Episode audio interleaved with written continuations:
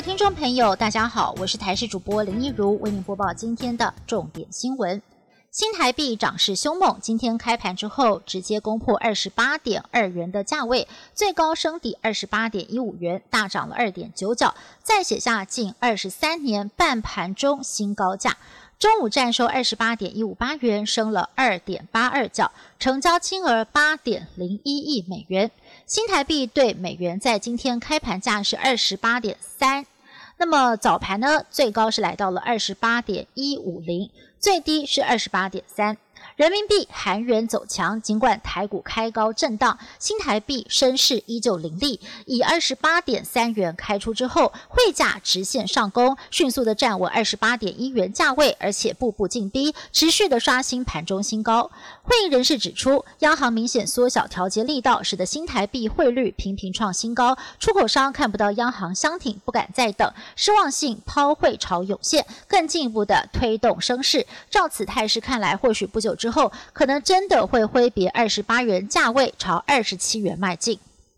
原本一再保证会在年底通车的台中捷运，确定要延期了。台中捷运绿线因为发生了连接器轴心断裂，暂停试营运。上周五北捷再提报告，市府认为仍然有安全疑虑？台中市长卢秀燕无奈宣布，原定十二月十九日通车典礼确定要延后了，并且鞠躬七秒钟向市民道歉，强调宁愿被骂，安全第一。同时致电台北市长柯文哲表达不满，柯文哲表示，对台北市府来说，就是找川崎公司负责，该求偿就求偿，台北市府就是代位求偿。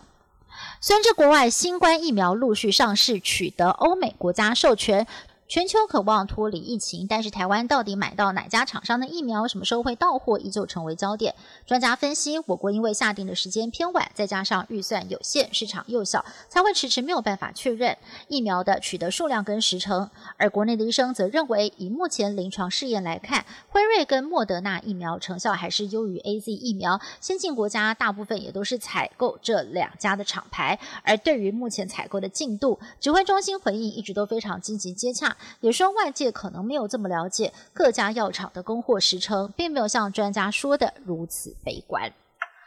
美国疾管中心 CDC 主任十三号正式同意委员会的建议，开放十六岁以上的美国人接种辉瑞疫苗。辉瑞的配送工作也是紧锣密鼓的进行当中，第一批疫苗陆续的在十四号送抵了美国各机场。卫生部长阿扎尔表示。如果这一周连莫德纳疫苗也顺利的获得批准，并且马上出货，预计在这个月底之前，就会有两千万人可以接种新疫苗了。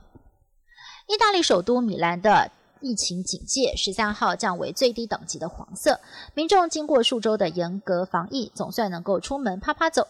大批的人潮涌上街头，为一旦假期 shopping。还有餐厅以及酒吧外也是挤满了人群。不过，意大利的疫情尚未趋缓，累计死亡人数已经超越英国，成为全欧最多。民众也必须要等到明年一月才有疫苗可打。意大利松绑防疫措施的同时，德国祭出了更严格的封城措施，避免耶诞跟新年期间出现防疫破口，让疫情一发不可收拾。强烈冷空气南下，中国大陆很多地方。温度创下了入冬以来的新低，在北方的黑龙江有中国最冷小镇，号称是大兴安岭呼中区，在十三号温度骤降到了摄氏零下四十点九度，而这还不是当天最冷的地方。黑龙江漠河市的阿木尔镇最低温来到了摄氏零下四十四点三度，天气冷到让民众受不了。以上新闻是由台视新闻部制作，感谢您的收听。更多新闻内容，请锁定台视各界新闻以及台视新闻 YouTube 频道。